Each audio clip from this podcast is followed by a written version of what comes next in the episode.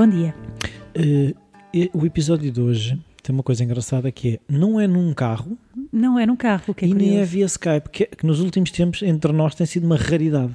Pois é, pois é. Já há algum razão. tempo que já, Já não não fazíamos isso assim. Não, o carro também estávamos no mesmo espaço físico. Pronto, Mas é verdade, mas é um E então? real. vez. vamos lá voltar a isto da criatividade, que é essa coisa que só algumas pessoas têm, não é?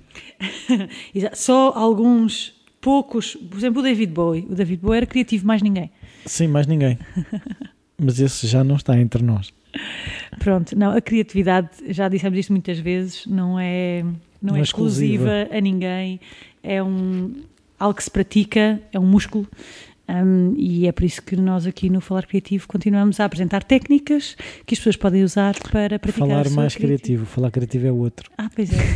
Quero falar mais criativo. É, é mais que o outro.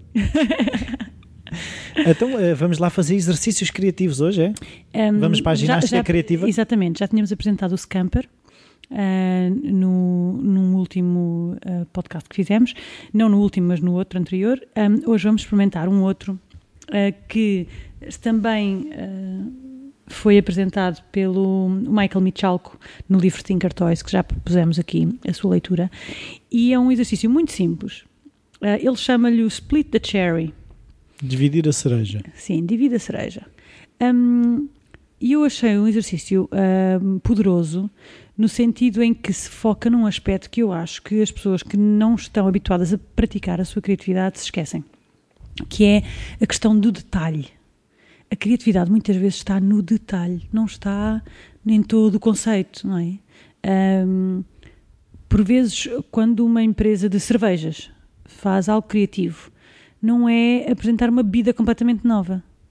A cerveja normalmente é a mesma, se calhar ah, hum, a garrafa é a mesma, o rótulo é o mesmo e o que mudou às vezes é uma pequeníssima coisa, não é? Às vezes é Uma carica. A A questão, carica Estava-me da- a lembrar agora da questão da, cari- da abertura fácil. Exatamente, por exemplo, a abertura fácil da carica, ou sei lá, poderia ser outra coisa qualquer, pôr uma asa na garrafa para tu poderes beber como se fosse uma caneca, não sei. Podíamos inventar aqui uma série de coisas. Mas muitas vezes nós achamos que a criatividade depende de uma transformação Radical. enorme, radical, de algo muito disruptivo. Um, e a disrupção, por vezes, vem no detalhe. Então, este exercício ajuda-nos a pensar nisso, nas partes, no detalhe. Como é que funciona o split the cherry? Um, em primeiro lugar, precisamos de um problema.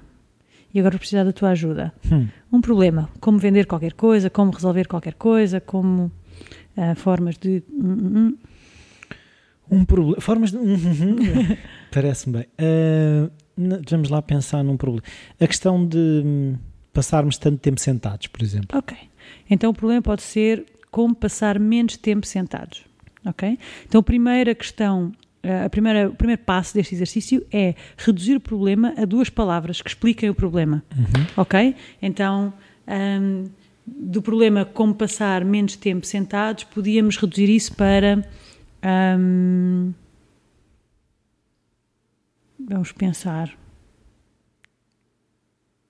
As pessoas que. ah, diz. Reduzir demasiado tempo, ou seja, reduzir o problema demasiado tempo sentado, Uhum. já só são três. Exatamente, reduzir, ok? Reduzir é uma boa palavra. Reduzir sentado. Um, como é que dizemos das pessoas que têm uma vida muito sedentária? Sedentária, sim. Então, vamos poder dizer reduzir Sedentarismo. sedentarismo, ok? Pronto. Então, esta seria uma forma de nós reduzirmos em duas palavras o nosso problema, reduzir se- sedentarismo. Se estivéssemos a fazer isto em grupo, isto seria já um processo de grupo, não é? Pedíamos ao grupo para propor eh, formas de reduzir o problema em duas palavras. Haveriam várias propostas e escolheríamos uma que todos achássemos, ou a maioria achasse, mais satisfatória. A partir daí, o que fazemos é uma espécie de raiz a partir de cada palavra. Então, temos reduzir E e, temos sedentarismo. De reduzir, vamos tentar dividir essa palavra em outras duas componentes dessa redução. O que é que poderiam ser duas palavras que, que ah, nos surgem a partir dessa, dessa, dessa ideia de reduzir? Subtração. Ok, podia ser subtração, mas a subtração não se aplica aqui tanto à nossa questão, não é? Sim. Este reduzir no nosso contexto. Ahm, pode Menos. ter, sim, pode ter uma questão de menos, menos horas, não é? Neste caso. Ok. Ahm, e eu proponho a outra, portanto, menos horas, vamos pensar em a- movimento. Ah, o, pronto, relativamente okay. ao sedentarismo. Não, não, estou a falar ainda ah, do reduzir. Okay. ok? As palavras que me surgem.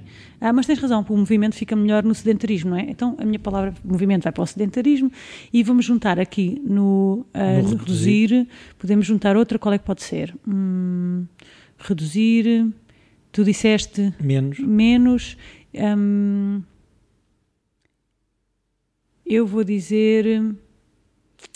Hum, cadeira.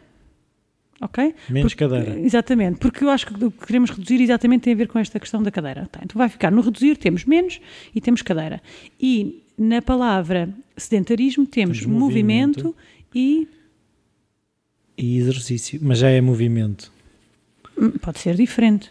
Podemos estar a falar de coisas diferentes, porque uma coisa é exercício, um movimento pode ter a ver, pode ser só trabalhar de pé, não é? Portanto, então pode ficar movimento e exercício mais uma vez, se estivéssemos em grupo, íamos pedindo às pessoas para lançar todas as palavras que quisessem. E depois vamos desmanchando cada uma em duas, é isso? Exatamente. Vamos sempre propondo este, este exercício. Agora pegávamos na palavra exercício, na palavra movimento, na palavra menos e na palavra cadeira e iríamos reduzir cada uma delas a duas outras, ok? Cadeira pode ter a ver com ergonomia e pode ter a ver com a secretária, por uhum. exemplo. Não é? E íamos tentando fazer este, este exercício de raiz. Um, dizia eu, se estivéssemos com um grupo, uh, a ideia seria que as pessoas propusessem sempre palavras diferentes das que foram ditas e se houvessem palavras que fossem sinónimos, sinónimos ou muito semelhantes, deixar que as pessoas expliquem. E se houver razão suficiente para manter, para manter, mantém-se, não é? Se for um sentido diferente, se for dito num sentido diferente, pode-se manter. Um, não temos que continuar este exercício ad eterno. A ideia é só conseguirmos uma lista de novas palavras que estão relacionadas com o nosso problema. Vamos imaginar que nós tínhamos parado o nosso exercício por aqui e, portanto, tínhamos as palavras menos, cadeira, movimento, exercício. Idealmente teríamos uma lista não de, destas quatro palavras, teríamos uma lista de 16 palavras, por exemplo. Uhum. Mas vamos pegar neste exemplo.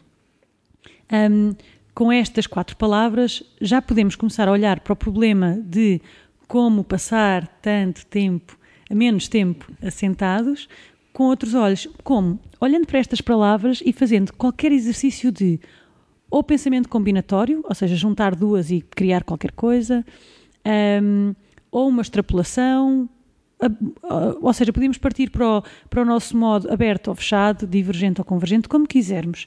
Ah, e a partir daqui criarmos novas ideias. Por exemplo, com a palavra um, menos movimento, eu consigo imaginar uma campanha no local de trabalho um, que dissesse mexa menos os dedos e mais o resto do corpo, sim. não é? Remetendo para o facto de nós estarmos a, normalmente Sentados, a escrever no computador. Um, portanto, pode ser uma ideia desta, desta, desta conjunção das duas palavras. Também pode ser exercícios na cadeira.